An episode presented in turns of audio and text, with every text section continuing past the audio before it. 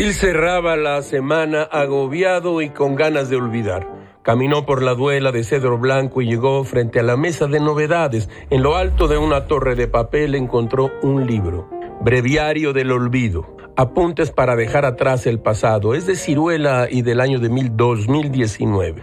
Lewis Hyde, el autor, Nació en 1945, es poeta, ensayista, traductor y crítico literario. Ha dado clases de escritura creativa en Harvard y en el Kenyon College. Este libro reúne fragmentos de textos y de obras de distintas épocas, desde la antigüedad hasta la modernidad. También estamos en este libro ante un esfuerzo autobiográfico y un viaje interior de esa estrella de la literatura de no ficción, según decía David Foster Wallace. Escuche usted estas tabletas mínimas todo acto de la memoria es un acto del olvido. Para salvaguardar un ideal, rodéalo con un foso de olvido, memoria y olvido. A eso llamamos imaginación.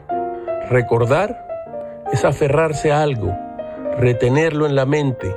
Olvidar es dejar ir algo de la conciencia, soltarlo y dejarlo caer. Olvidar es dejar de aferrarse, abrir la mano, la mano del pensamiento. Dice Jorge Luis Borges, debería decir que ansío la muerte, que deseo dejar de despertarme cada mañana y encontrarme con que, bueno, aquí estoy, tengo que retornar a Borges. Todo, todo es muy raro, caracho, como diría Heráclito. La verdadera constitución de cada cosa está acostumbrada a ocultarse.